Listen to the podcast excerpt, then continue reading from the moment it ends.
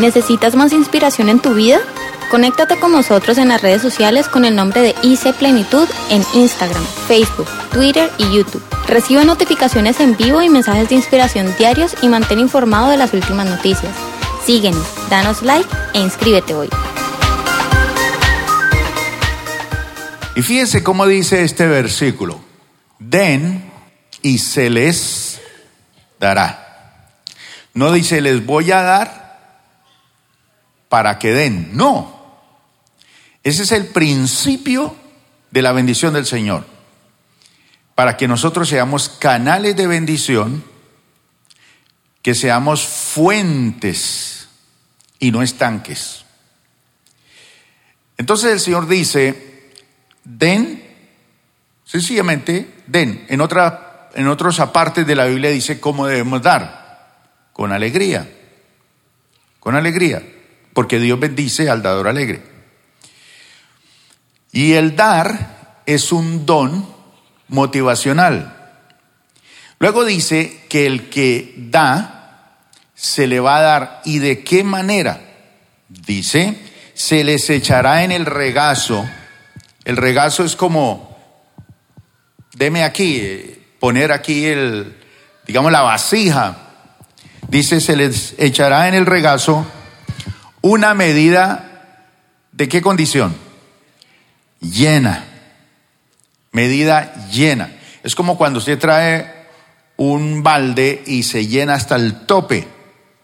Ya no cabe más. ¿Por qué? Porque la vasija no es más grande, pero está completamente llena. Entonces, si queremos recibir a manos llenas, dice el Señor, den.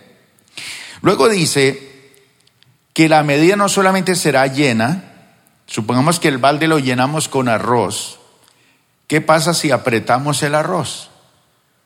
Le cabe más, le cabe más. ¿Y quién quiere más? Todos queremos más. Apretada, pero si usted la sacude, baja todavía más. O sea que le cabe más. Sacudida. Y dice que además de que ya no le cabe más, échele encima hasta que se desborde. Entonces le echa usted el arroz hasta que se desborde. Entonces queda como una montañita. Eso es para ti. Esa es la promesa del Señor. Porque con la medida que midas o midan a otros, se les medirá a ustedes. Entonces, si usted de aquellos light para dar, que solamente utilizan una cuchara azucarera para darle al Señor, pues el Señor le dice, préstame la cuchara que yo te voy a dar a ti. O préstame el cucharón con que me das y yo te voy a dar a ti. O préstame con la pala que me das que yo te voy a dar. Con la medida que tú me midas, se te medirá a ti. Ahora, ¿para cuántos de ustedes el dar es fácil? Levanten la mano. Fíjense que son muy pocas las manos que se levantan. Y no quiere decir esto que los que no la levantaron son malos, o que son tacaños, o que raspan el piso con los codos, o que son unos cristianos malos. No. Lo que pasa es que el dar es un don. Y esta mañana vamos a hablar de una cosa muy importante, características de un dador, de una persona que tiene el don de dar. Entonces, si usted se pregunta y dice, ay, yo pensé que yo era tacaño. No, no, usted no es tacaño. No es tacaño. Ahora, hay personas aquí que son generosas. ¿Cuántos son generosos? Porque hay otros que no, que no. Y no quiere decir que eso sea malo. Inclusive hay personas que son generosas en la iglesia y son generosas con otras personas, pero son tacaños con su esposa, por ejemplo. ¿Eso qué quiere decir? ¿Que es malo? No, es que no tiene un equilibrio. Y los dones necesitan también tener su equilibrio. Todos los dones necesitan el equilibrio y ese es el problema con la mayoría de los que tienen dones, que no tienen equilibrio y por no tener equilibrio, cada don tiene un lado flaco, un talón de Aquiles, que necesita ser reforzado para que sea pleno. Pero, así como el dador tiene sus características, los otros dones también tienen sus características.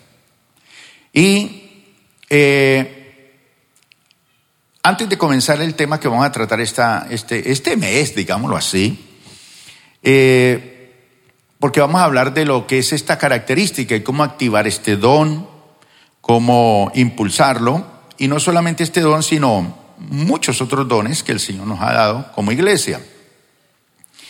Pero a lo mejor usted no sabe que tiene las características de este don. Dice, ay, yo, yo lo tenía, pero no sabía. Entonces, si usted tiene esas características de una persona con este don, yo le invito para que usted estudie más a fondo sobre ese don. En este caso vamos a hablar del don de dar, pero hay otros dones motivacionales.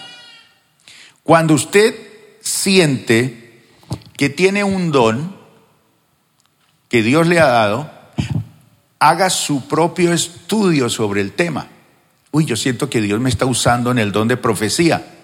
Pues haga su propio estudio a fondo sobre ese don averigüe quién tiene ese don, cómo ha ido creciendo en ese don, cómo lo ha ejercido, cómo lo ha puesto a funcionar, cómo lo activa en la iglesia, cómo ha sido asistido en ese don. Si usted, por ejemplo, comienza dando su diezmo a la iglesia de lo que Dios le da, pues empieza a abrir su corazón para este don, en el caso del don de dar. La persona que tiene el don de dar siempre busca ministerios y oportunidades para bendecir esos ministerios. Hay ministerios que trabajan con drogadictos, con ancianos, con mujeres abandonadas, con mujeres cabeza de familia. Hay ministerios dedicados a eso. Por eso encuentra uno en el ámbito de las iglesias ministerios respaldados por las mismas iglesias, pero son personas que tienen un ministerio que ha sido respaldado por Dios y eso lo motiva a uno, a la persona que es dadora o generosa. Yo doy mis diezmos en la iglesia, apoyo mi iglesia, pero aún así apoyo ministerios que son... Eh, muy usados por el Señor. Entonces, el, que tiene ese don busca esas oportunidades de bendecir ministerios. Pero también hay personas que de alguna manera han sido maltratados o han sido eh, perjudicados por personas mal informadas de la iglesia. Entonces, si hay personas mal informadas de la iglesia que te han maltratado, que te han perjudicado, eh, perdónelas pero no deje de dar, no deje de dar, perdónelas. Eso es un bien para usted. Usted no cierre la bendición que Dios tiene para su vida. El perdón es algo importantísimo para que no bloquee los dones que Dios le ha dado. Y yo siento que este año 2019 es una oportunidad para que usted no deje y no permita que el enemigo bloquee sus dones. Desbloquéelos en el nombre de Jesús. Sígalos usando, que usted es una persona muy importante para el Señor. Y no deje que eso cause amargura en su corazón para no continuar dando. Yo sé que pronto usted ha sido afectado de una u otra manera, pero cuando usted no continúa haciéndolo, cuando usted se detiene, usted detiene la bendición sobre su vida. No, no permita que nadie, persona de ningún tipo, así sea un pastor, así sea un ministerio que le haya bloqueado, que lo haya maltratado, no permita que la bendición se bloquee en su vida. Y usted tiene que decir y proclamar, Señor, tú me has hecho un río, no un estanque. ¿Cuántos quieren ser un estanque? ¿Cuántos quieren ser un río? Ah, pilas pues porque si se despista, resulta dando doble ofrenda esta mañana. Ahora, fíjese que el Señor dice que demos, pero Es una verdad de Dios, pero por cada verdad de Dios, Satanás trata de ofrecer una imitación distorsionada de esa verdad. Entonces nos envía ataques por los malos testimonios de manejo de dinero de algunos pastores o ministros o ministerios que lo han hecho mal. Entonces Satanás dice, pero mire este, pero mire este, pero mire este. Entonces lo bloquean a uno. No, no se deje bloquear por eso. El don de dar es uno de los siete dones motivacionales. Veamos Romanos 12, capítulo 6 al 8, donde el apóstol Pablo nos habla de los dones motivacionales. Motivacionales. ¿Qué es motivar? Es animar, es impulsar. Ahora, el don de dar es uno de los siete dones motivacionales. Vamos a leer esto aquí. Pero más o menos de los que estamos aquí esta mañana, el 15%, el 15% de los que estamos aquí, ¿cuánto sería el 15%? Esa fila de allá. Levanten la mano los de la fila a la derecha. Vean, ellos, usted no, ellos nomás. Ese 15% tienen el don de dar, el resto no lo tenemos. Y a veces Dios utiliza a una sola persona con el don de dar para motivar en esa área la iglesia. A veces una sola persona puede dar lo que es el sostenimiento económico de una iglesia. Una sola persona puede sostener. Una sola persona puede sostener un departamento de la iglesia. Hace unos años estuve hospedado en la casa de una persona en los Estados Unidos y esta persona era, es un judío y su familia es muy comprometida con el Señor en la iglesia. Y este señor vende un producto que Dios le reveló y sabe que es, estaba en una vitrina allí en su casa, una botellita así de chiquita. Y Dios le dio la fórmula porque él es un profesional, un químico importante, farmacéutico, y él, Dios le reveló crear una fórmula en esa botellita sencilla. La persona se toma eso cuando está en guayabada y se le quita el guayabo instantáneamente. Póngale, le quita esa jaqueca, ese... ¿Cómo se sintió usted ahora que tomó en Navidad? Ah, pillado. Bueno, pero cuando usted y yo tomábamos, esa reseca que daba después y ese dolor de cabeza y esa... ¿Cómo es que llaman eso? Ofelia, ¿cómo era que llamaban eso? Que después de que uno tomaba. ¿La qué? El guayabo, pero tiene otros nombres. La resaca, ese es el nombre bíblico. Resaca. La resaca. Bueno, este señor inventó eso y la persona lo toma y se le quita todo. Entonces distribuye para todo el mundo esa botellita, pues él es un multimillonario. Y con lo que él aporta a la iglesia, él le dijo a su pastor, pastor, yo me encargo de apoyar todo el departamento misionero internacional, todo lo que tenga que ver con misiones fuera de la iglesia. Yo me encargo de sostener esa área de la iglesia. Tiene el don de dar. Lógico, él da sus diezmos, él apoya a su iglesia, pero él sostiene esa área de la iglesia. ¿Qué área de la iglesia le gustaría a usted sostener? El área infantil, por ejemplo. ¿Qué otra área podría asistir? Una de asistencia social, por ejemplo, a la tercera edad. Eh, ¿Qué otra área de la iglesia? La alabanza, no sé. Pero aproximadamente el 15% del pueblo de Dios tiene ese don. Son estadísticas que han hecho de investigación dentro del pueblo de Dios, ¿sí? Y le preguntan a la gente, ¿no? Van a las iglesias, hacen, ¿usted quién es? ¿Su nombre tal? ¿Usted dador? No, yo doy mi esto, yo no doy más, yo doy mi diezmo y hasta luego. Pero hay gente que y preguntan a los pastores también. Entonces, estas encuestas dicen que entre el 5 y el 7% de los cristianos tienen el don de dar. ¿Ya? Entonces, dentro del pueblo de Dios, el 15%, si hay mil millones de cristianos, entonces 150 millones tienen el don de dar. ¿Sí? O tienen ese don. Pero solo el 5 o 7%, o sea, la mitad, tienen el don. El 15% tiene el don, pero no lo ejercita.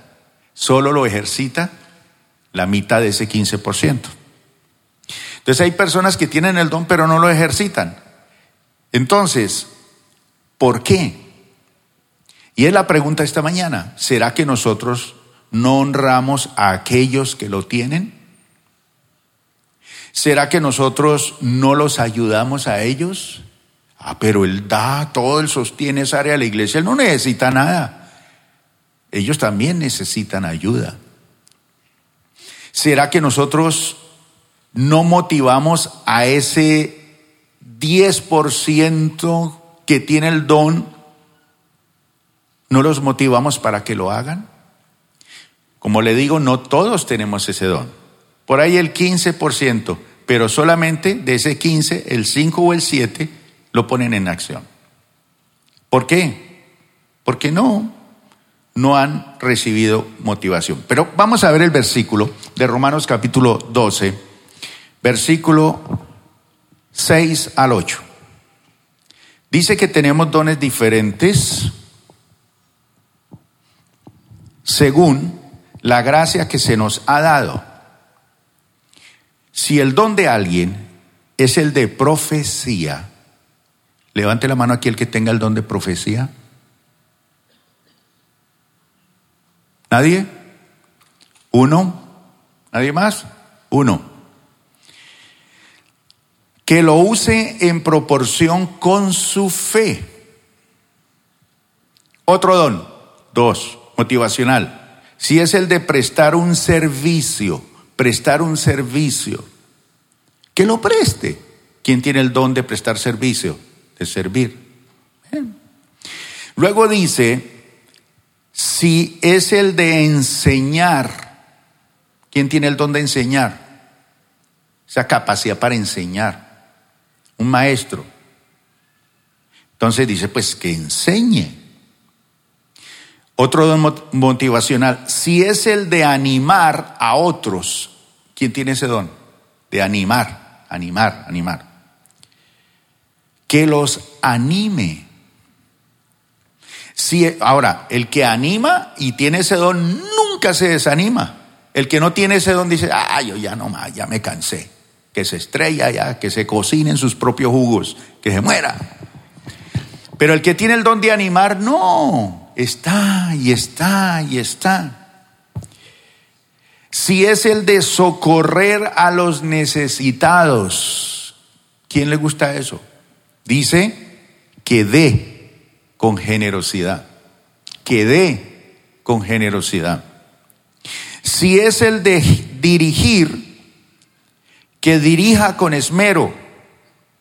¿Quién tiene el don de dirigir? De presidir. Eso se necesita. En la alabanza se necesita, se necesita un director. Para facilitadores se necesita un director que tenga el don. A veces ponemos personas que no tienen el don. Entonces eso es un estorbo.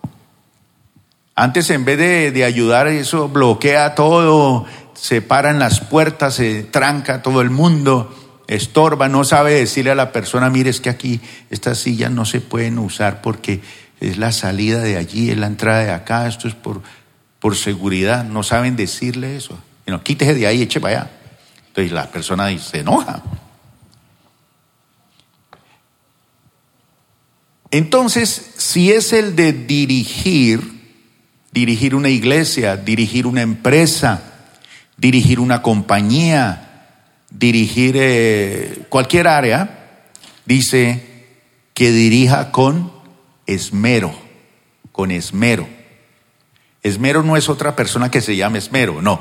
Esmero es una persona que es sumamente, eh, se exige a sí mismo para hacer las cosas bien y que se hagan bien, bien. ¿Quién tiene el don de dirigir, presidir? A ver. ¿Quién tiene el don que lo dirijan? Casi todo, ¿no? Nos gusta que otro lleve el bulto. Otro don de, motivacional, si es el de mostrar compasión, que lo haga con alegría, alegría. Entonces, quiero de una forma rápida eh, decirles que ah, estos dones motivacionales, así a grandes rasgos, por acá levantó alguien que me dijo que tenía el don de profecía. Bueno, es una, es una persona que tiene la capacidad especial de relacionar la palabra de Dios con una situación específica o determinada, o de predecir el futuro. Pero es más que eso, es una persona que relaciona la palabra de Dios con una situación determinada esto te está pasando a ti porque la palabra dice esto y hay una causa y efecto.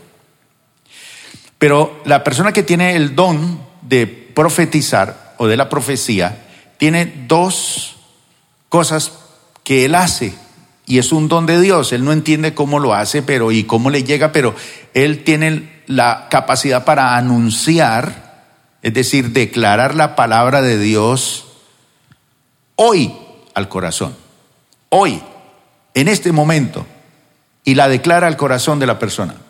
Pero también predice, anuncia lo futuro. Dios le revela cosas futuras sobre la persona, la empresa, la situación. Y la profecía tiene relación con los cristianos, los creyentes, pero también se ejerce con los no cristianos. Te fíjese, un profeta en la iglesia es una bendición, pero también lo es para una empresa, una compañía, aunque la compañía no sea cristiana. Por ejemplo, cuando es en relación a los creyentes, la persona que tiene el don de profecía, que es un don motivacional, dice la Biblia que él edifica, exhorta y consuela. Entonces, el que tiene el don de profecía es una persona que relaciona la palabra de Dios con situaciones específicas para edificarlo, para exhortarlo, que es animarlo, y para consolarlo. Si usted de pronto tiene ese don, a lo mejor necesita cultivarlo, profundícelo, que es un don especial. Pero en relación con los inconversos, ¿qué tiene esa persona con ese don? ¿Los convence? los conduce a un punto crucial en su vida que lo lleva a que decidan su vida por Cristo. Es una persona que tiene una capacidad de que la persona decida por Cristo. Y no necesariamente es una persona que eh, es un evangelista. Es una persona que sabe convencer y conducir a una persona no cristiana a eso. Eh, y en tercer lugar, tiene una capacidad de servir, de servir a la gente. Muy bien. Ahora, ¿quién de ustedes tiene el don de servicio? Bueno, ¿qué es eso? Es una capacidad especial de ver, ver y satisfacer necesidades prácticas. El que tiene ese don ve dónde hay una necesidad e interviene allí. Eso es clave. ¿Sí? Eh, Jesús dijo, yo estoy entre vosotros como el que sirve. Porque él decía, los, los, los reyes de las naciones se sientan, se enseñorean sobre las naciones, son llamados bienhechores, son llamados señores, pero dice, se sientan a que le sirvan. No, el servidor es una persona que ve y satisface necesidades prácticas. Ese es un don motivacional. Ahora, ¿quién de ustedes eh, recuerdan cuando Jesús lava los pies de sus discípulos? Que hubo uno que dijo, yo no. Yo antes necesito lavárselos a ti. Y él dijo, no, no. Si tú no te dejas lavar los pies, no tienes parte conmigo. Y, ah, no, entonces bañeme todo de una. Sí, Pedro era y Jesús le dice, no, el que está limpio no necesita lavarse todo, solamente los pies. Y Jesús se los lavó.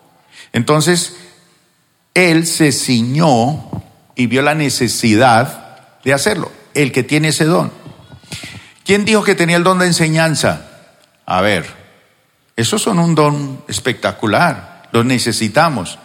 Son personas que tienen una capacidad especial para comunicar la palabra de Dios. No todo el mundo tiene esa capacidad de, comunicar la palabra de Dios de una manera sistemática y de una manera precisa. Que no lo ponen a uno a dar vueltas, ay, yo no entiendo nada, no, sistemática y precisa. Ese tiene el don de enseñanza. Si usted tiene ese don, puede ser muy útil en la iglesia para enseñar. Cuando la iglesia no tiene precisión en la enseñanza, es decir, la enseñanza toman un tópico de aquí, de allá, de allá, de allá y de allá. No, cuando la iglesia no tiene precisión en su enseñanza, sufre mucho, porque no sabe para dónde va. La iglesia tiene que tener precisión en su manera de enseñar y necesitamos maestros que tengan ese don porque tienen precisión. Apolos era una persona que tenía eso. ¿Quién tiene el don de exhortación aquí?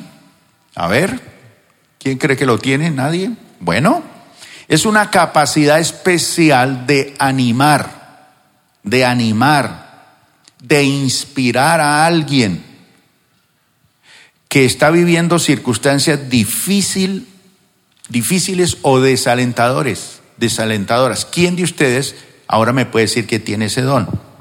De animar e inspirar a alguien que está viviendo circunstancias difíciles o desalentadoras. ¿Quién tiene esa capacidad? Ah, vea que usted lo tiene. Sí hay. Lo que pasa es que uno a veces no lo sabe. Entonces, cuando uno empieza a darse cuenta que tiene ese don, estudie, profundice, investigue, use lo que usted está perdiendo. Bendición. Porque cuando usted ejerce un don, el Señor le abre los cielos sobre su vida. No deje que el diablo le, robe. Bueno, ¿quién tenía ese don de exhortación por allá en el Nuevo Testamento, libro de los Hechos? Bernabé. ¿Se acuerdan de Bernabé? Era ese tipo de persona que podía abrazar a alguien, que podía abrazar a una persona o a una congregación y ministrarle de una manera inspiradora. Él tenía la capacidad de ver dónde había una necesidad de traer un maestro de otro lugar. Él fue el que le trajo a Saulo a la iglesia de Antioquía. Era un hombre espectacular. Bueno, el profeta y el maestro y el que exhorta o anima dependen de diferentes eh, variables para comunicar su mensaje. Por ejemplo, el profeta depende de quién para dar su mensaje correctamente. Del Espíritu Santo y de la palabra. No es que el Espíritu me dijo, haga esto, no. Lo que está diciendo él está sustentado por la palabra. Si está sustentado por la palabra, sí. Si no, no. El maestro depende de qué? Del buen conocimiento y del dominio del asunto que expone. Conoce muy bien lo que está enseñando. Y él que exhorta depende de una necesidad que surge. Sabe, la persona dice, aquí hay una necesidad. Y aprovecha para animar, impulsar a esa persona. Ahora, ¿cuántos de los que están aquí tienen el don de dar? Fíjense que no somos todos, no somos todos. Es una capacidad especial de ver y responder voluntariamente a las necesidades. El que tiene el don de dar no necesita que le digan que dé. Él responde voluntariamente. Si tiene el don de dar, por ejemplo, usted necesita recursos que dar. ¿Qué recursos necesita un dador? ¿Plata? ¿Sí o no? No solamente eso. ¿Qué recursos necesita el, que tiene el don de dar? ¿Tiempo? ¿Finanzas? ¿O habilidades?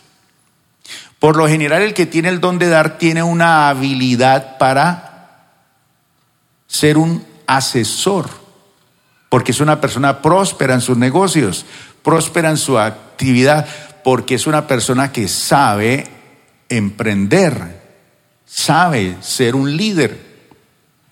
Entonces, quien tiene el don de dar, reparte los recursos, da con una buena disposición, se siente bien. Y esta persona nunca da a regañadientes. Ay, bueno, ah, bueno ah, otra vez. Ah. La mayoría de ustedes no son así, ¿cierto? Dan con alegría. Cuando le pasan ese sobre el diezmo, venga, pues, pues toca, pues, a regañadientes. No, el que tiene el don da con toda disposición. ¿Por qué? Porque le ha concedido el especial gozo de compartir lo que Dios le da para el beneficio del cuerpo de Cristo, para el beneficio del reino de Dios, para que se extienda el Evangelio. Eso es una cosa maravillosa. ¿Sí? Ahora, ¿quién tiene aquí el don de presidir? Uno. ¿Nadie más? Dos. Bueno, es una capacidad especial que da Dios de establecer la dirección y unir a las personas para el cumplimiento de la obra de Dios. Entonces esa persona nos pone aquí en acción, nos organiza, dirige, une y dice, lo hacemos porque lo hacemos. Yo me encargo de que esto se haga. ¿Quién tiene esa capacidad? Profundice sobre ese don. ¿Qué dice el Señor a través de su palabra? que debemos abundar, que debemos anhelar los dones. ¿Por qué? Porque si lo tenemos y no lo profundizamos, no lo usamos, usted se está robando bendición a sí mismo. Tiene el bolsillo roto, por ahí se le fugan todas las bendiciones. Por eso.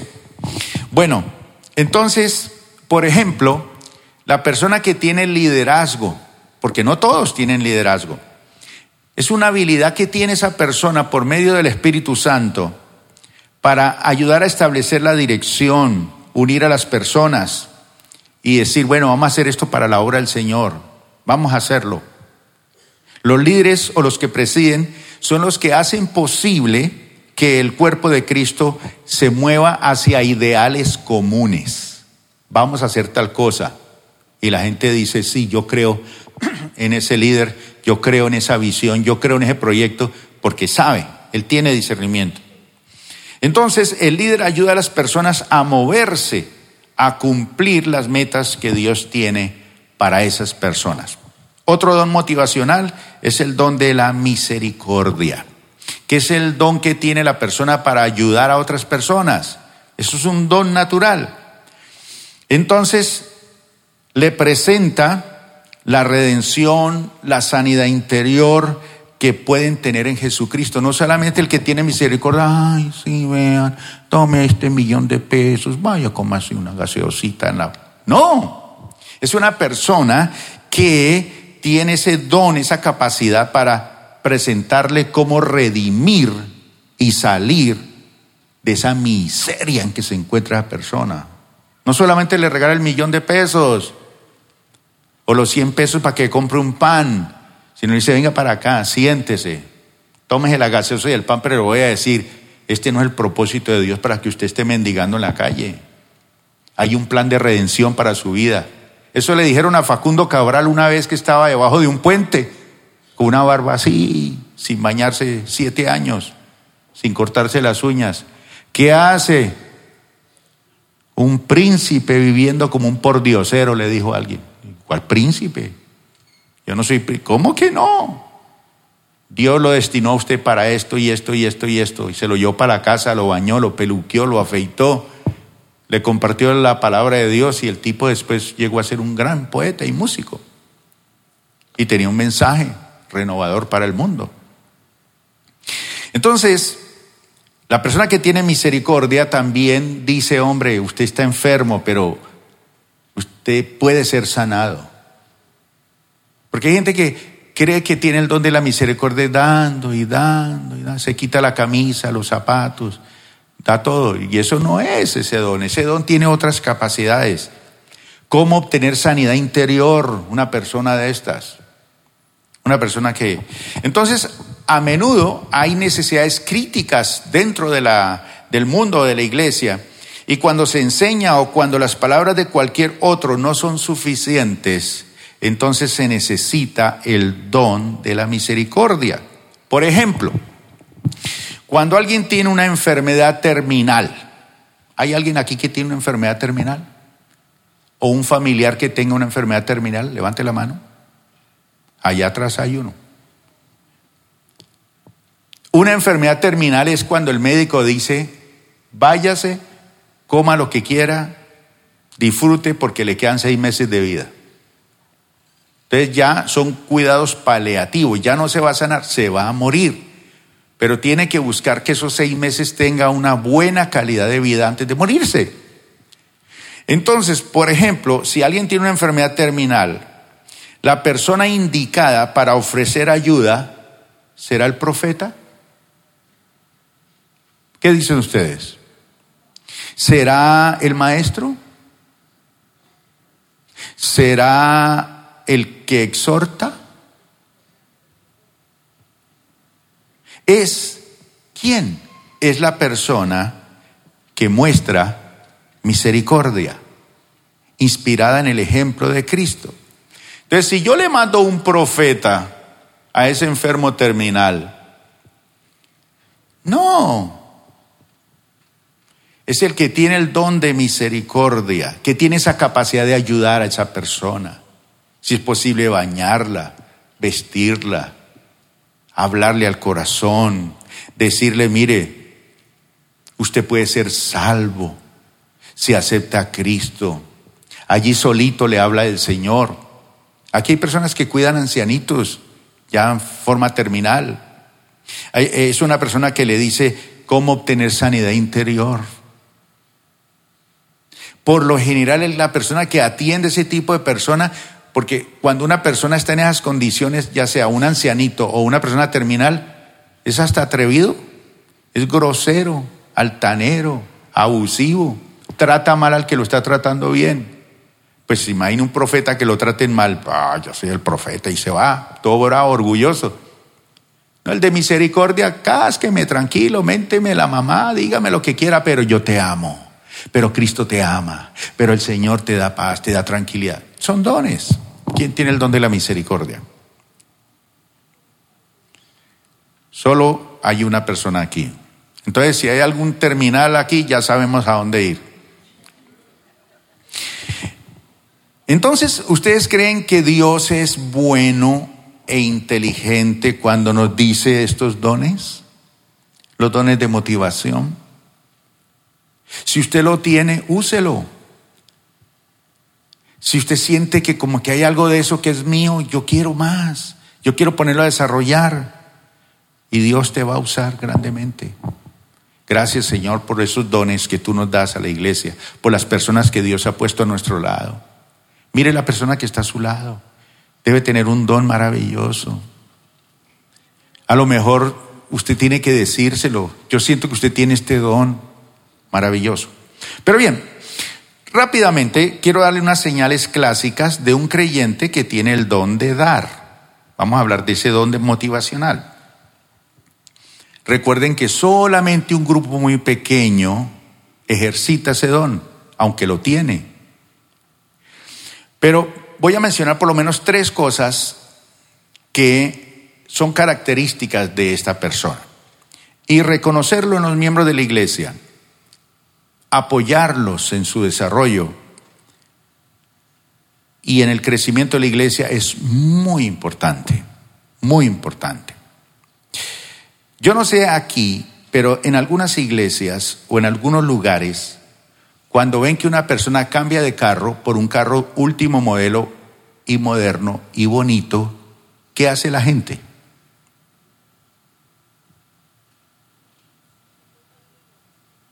Se antoja de uno igual. ¿Qué más hace? Murmura. Mire, el enemigo, el que bloquea las bendiciones, mire, eso es un zapatazo en la nariz. En la murmuración. Cuando usted murmura a alguien, ya cerró la bendición para usted. Ya. Eso no es para usted. Usted murmura a la persona que estrenó un carro, estrenó un vestido, estrenó una casa, Dios lo prosperó, lo bendijo. Alégrese. Gracias Señor porque bendice a ese hermano, lo prospera.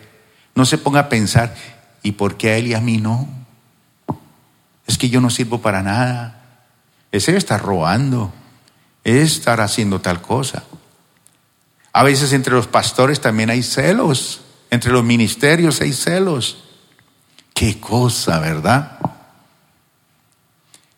Entonces, una persona, vamos a leer Marcos 4, del 4 al 9, donde nos dice una primera característica que tiene una persona que tiene el don de dar. La persona que tiene el don de dar siempre responde, responde a una visión fuerte y a unos objetivos claros. Si, si él no ve una visión fuerte allí o unos objetivos claros de ese ministerio o de esa iglesia, él no responde.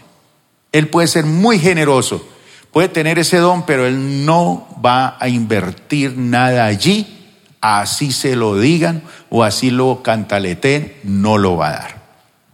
Mire lo que dice aquí en este pasaje de la Biblia. Y fíjese que este pasaje de la Biblia nos dice qué característica tiene esta persona. Por ejemplo, aquí nos dice que la persona que tiene el don de dar quiere que su dinero cuente, no que se pierda, no que doy ahí, eso no hay nada, no. Esa persona que, que tiene ese don quiere ver ministerios y ministros que operan bajo principios financieros sólidos. O sea, la tienen clara, saben lo que hacen, lo hacen bien invierten bien, administran bien, tienen objetivos claros, sólidos. Y esas personas, según estos pasajes que vamos a leer aquí, quieren invertir en ministerios y en ministros que sean buenos administradores. Cuando una persona no es un buen administrador, no viene la provisión para su vida.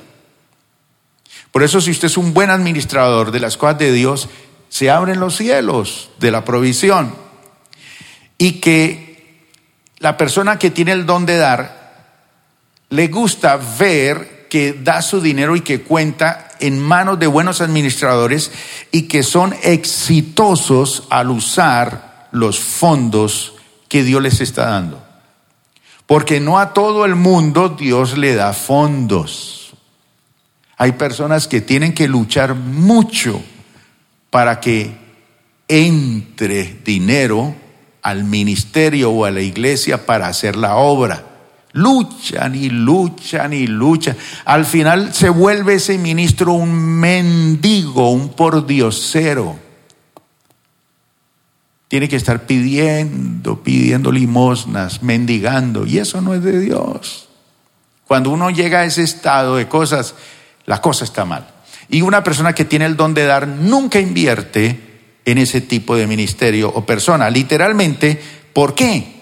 Porque ellos son inversionistas del reino o inversionistas en el reino de Dios. Ellos saben que mi plata cuenta aquí, que va a solucionar un problema y que se va a resolver una situación y que ese dinero no se va a perder. Ahora, esto es muy importante para el que tiene el don de dar. Dice aquí en Marcos 4, 4 al 9 que sucedió que al esparcir en la semilla, es una enseñanza que dio Jesús, la semilla, la semilla. Yo no sé si recuerda a Sofi una vez, hace muchos años, que todos sembramos en una materita unas semillitas de pimentón y luego todos, hasta su esposo trajo unos pimentones grandotes. Todos llegamos para mostrar el poder de la semilla. El poder de la semilla. Siembre usted en una matera una semillita. Una semillita. Yo recuerdo en el puerto de Buenaventura una vez desafié a la iglesia y les dije, bueno, cada uno de ustedes, ¿sabe por qué? Porque en la parte de atrás de nuestra iglesia íbamos rellenando con la basura que iba sobrando. Entonces íbamos haciendo relleno para ir nivelando. Y teníamos trabajadores ahí en la construcción y de alguna manera alguien botó la basura allí y botó unas semillas de papaya y surgieron unos papayos hermosos. Entonces yo le decía a los trabajadores que cuando fueran a orinar, no orinaran en el baño, sino que orinaran las, las palmitas de papaya, porque era urea.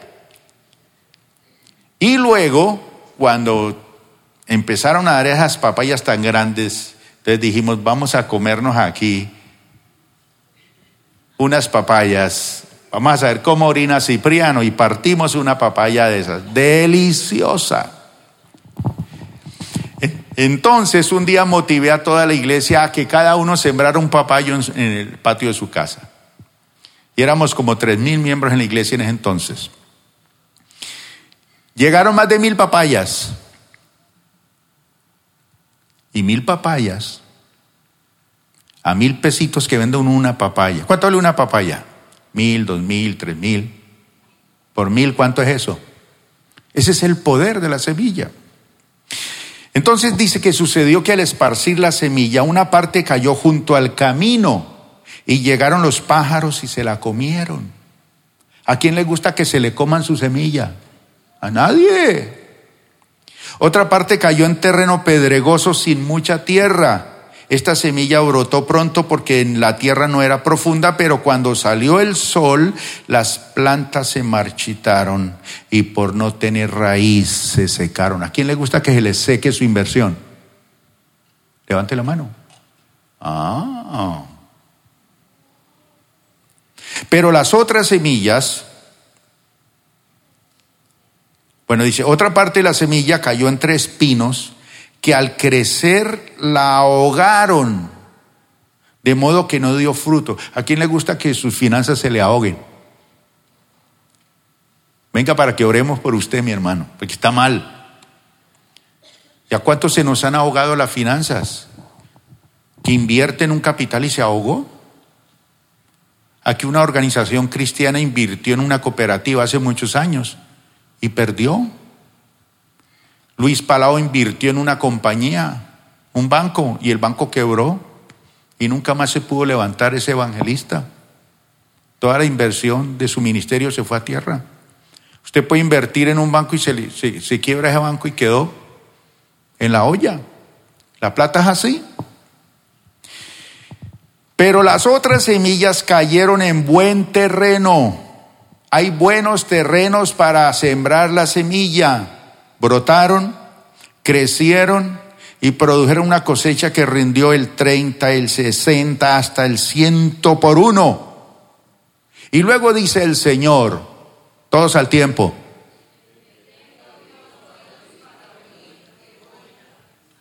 el que tenga oídos para oír, que oiga. El que tiene el don de dar, tiene esa capacidad de responder una visión fuerte con objetivos claros. Número dos, los dadores pueden ser, levante la mano los hombres aquí, baje la mano las mujeres, pueden ser hombres o pueden ser mujeres.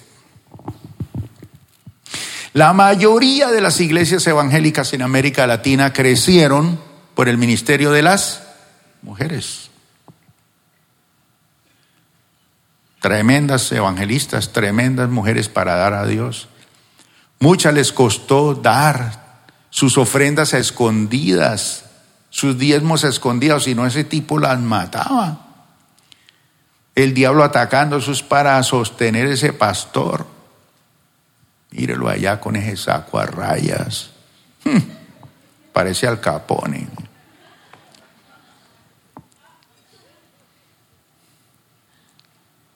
Me lo regalaron. No digo quién, pero ella sabe quién es. Bueno, eh, Proverbios 31 nos dice que los dadores a veces son mujeres. Proverbios 31 habla de la mujer virtuosa, pilosa. Mire, hay mujeres aquí que son valiosas.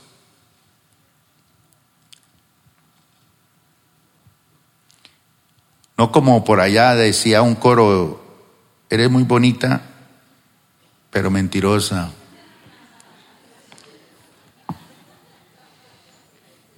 No, en la obra del Señor hay mujeres virtuosas. Y el Señor las tiene así. Por eso, para los hombres que son solteros, dice la Biblia, que las riquezas se heredan de los padres, pero la esposa es herencia del Señor.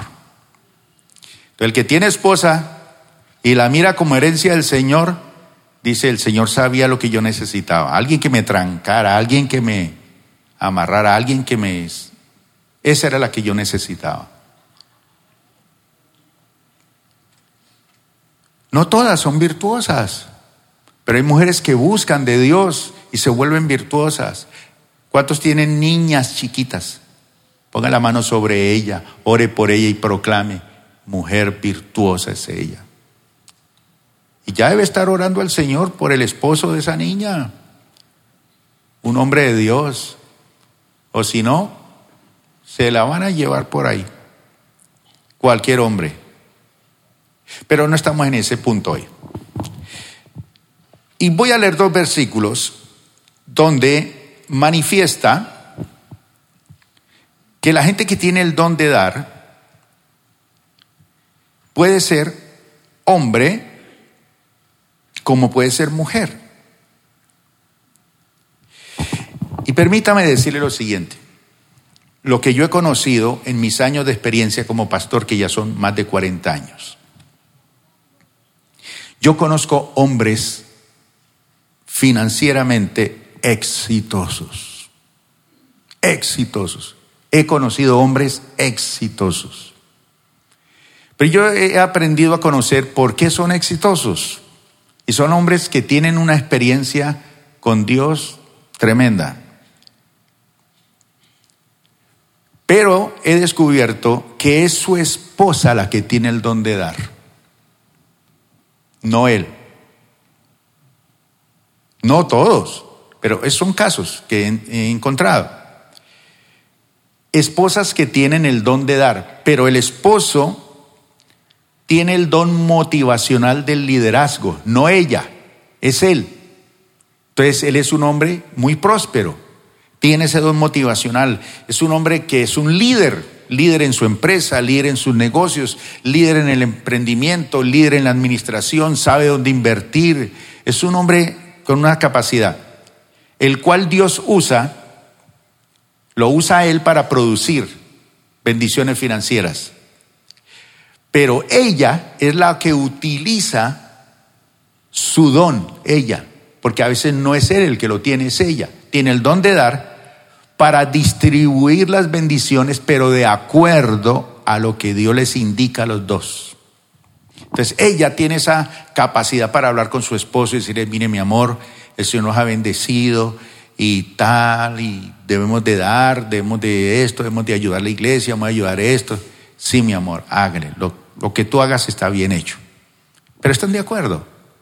Pero no es tanto, él tiene el, don motivacional del liderazgo, pero el que tiene el don de dar muchas veces es la mujer, es la esposa. Eso es una cosa maravillosa. Yo no sé cuántos de ustedes han descubierto eso.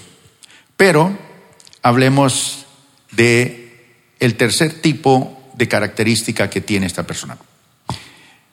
La persona, vamos a leer eh, dos versículos en 1 Corintios 12 y en Hebreos 5, 14. Y aquí nos indican estos dos versículos que la gente que tiene el don de dar tiene el discernimiento que les permite identificar necesidades.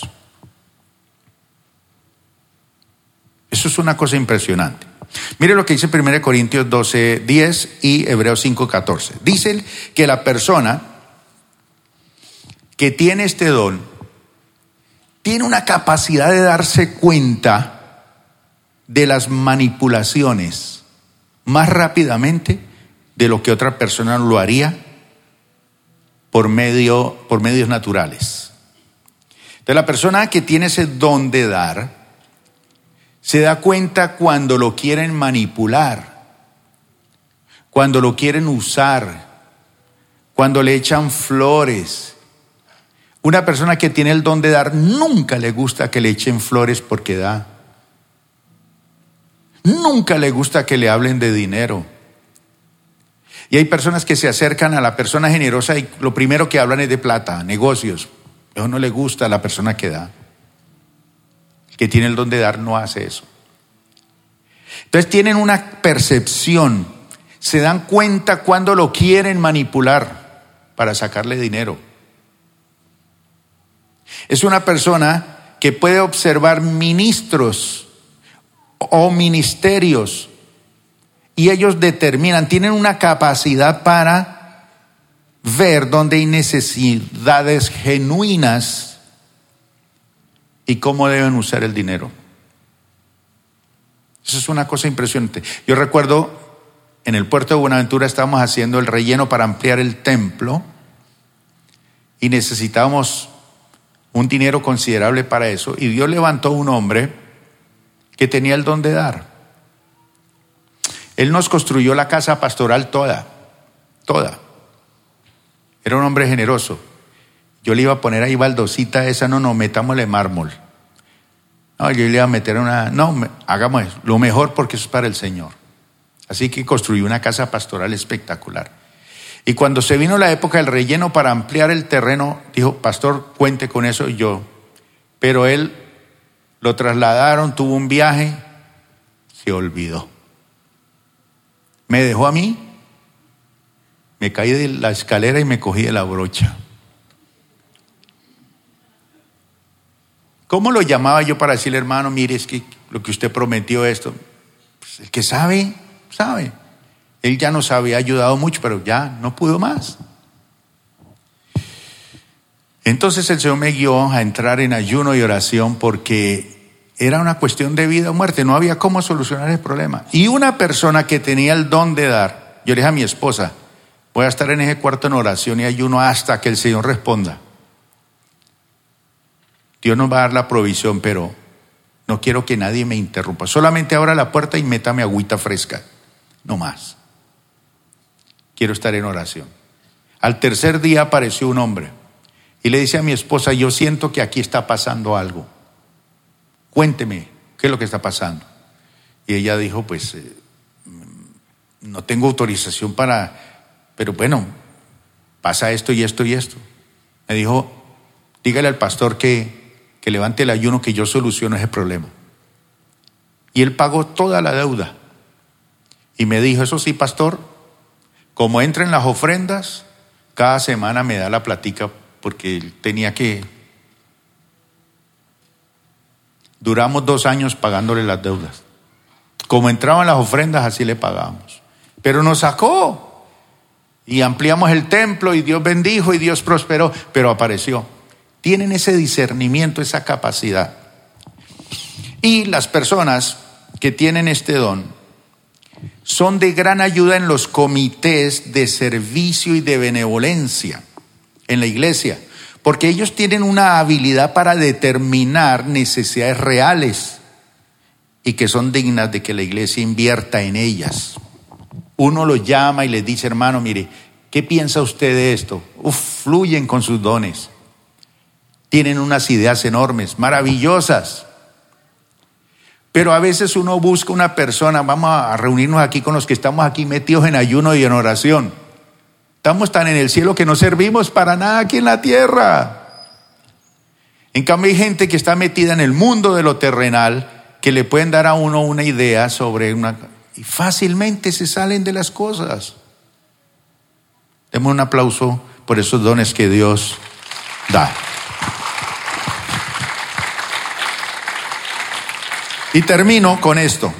Primera Timoteo capítulo 5, versículo 8.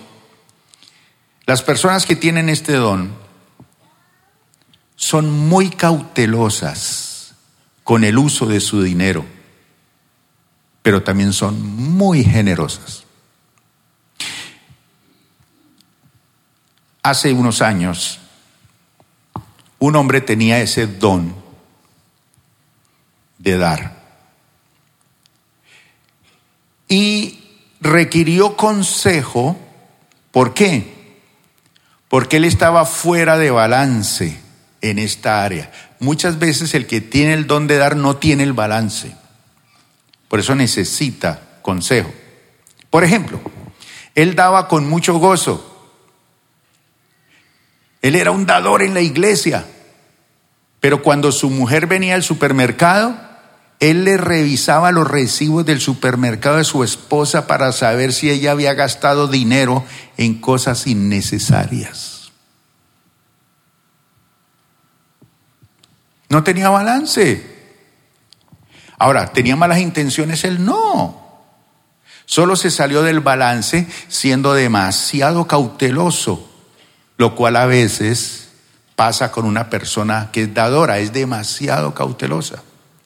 Y como no entendía algunas cosas en el área de dar, esta persona no se daba cuenta que estaba siendo generoso con otras personas, pero tacaño con la persona más importante de su vida. La persona más importante de su vida. Lógico, es el Señor, pero ¿quién es? Su esposa. Su esposo. No sea tacaño con ella. Son personas que tienden a velar dónde va su dinero. Claro que sí, les gustan los presupuestos y entienden muy bien los principios de administración financiera. Su gozo mayor viene de cubrir necesidades. Por eso dice la palabra con, con respecto al balance. Primera Timoteo 5:8. El que no provee para los suyos y sobre todo para los de su propia casa, ha negado la fe y es peor que un incrédulo. Ayude la obra de Dios, pero no sea tacaño con su esposa, con los de su casa. ¿Cuántos les gustaría tener este don de dar? ¿Cuántos creen que lo tienen pero no lo han ejercitado? ¿Cuántos creen que no ha habido como el equilibrio bueno? Vamos a orar. Pónganse de pie. Porque este año es el año para que activemos los dones del Señor. ¿Cuántos de ustedes creen que tienen un don del Señor? Levanten la mano. Los que tienen don, vengan aquí adelante. Vengan, rápido. Vamos a orar para que esos dones se activen. Se activen. No permita que el diablo le robe esa bendición, mi hermano. Seguro, a lo mejor le han tratado mal, a lo mejor han sido injustos con usted. Y usted dijo, ah, yo no vuelvo a, dar, ah, yo no vuelvo a servir, ah, yo no vuelvo a tener misericordia de nadie, ah, yo no sé qué. Y prepárese, mi hermano, porque este año, no porque sea el 2019, no, sino porque usted va a poner en práctica los principios de la palabra de Dios, que usted va a permitir que se abran los cielos Padre, aquí estamos delante de ti. Ponga sus manos así hacia el frente, abiertas.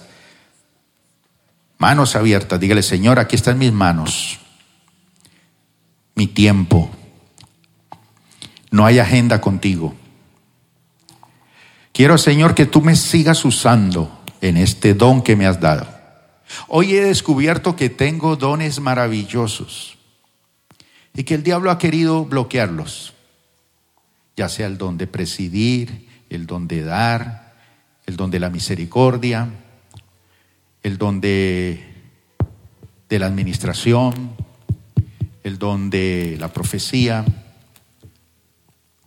Yo no tengo por qué permitir que el diablo me bloquee. Lo voy a hacer y yo no necesito que nadie me acompañe para hacerlo, lo voy a hacer.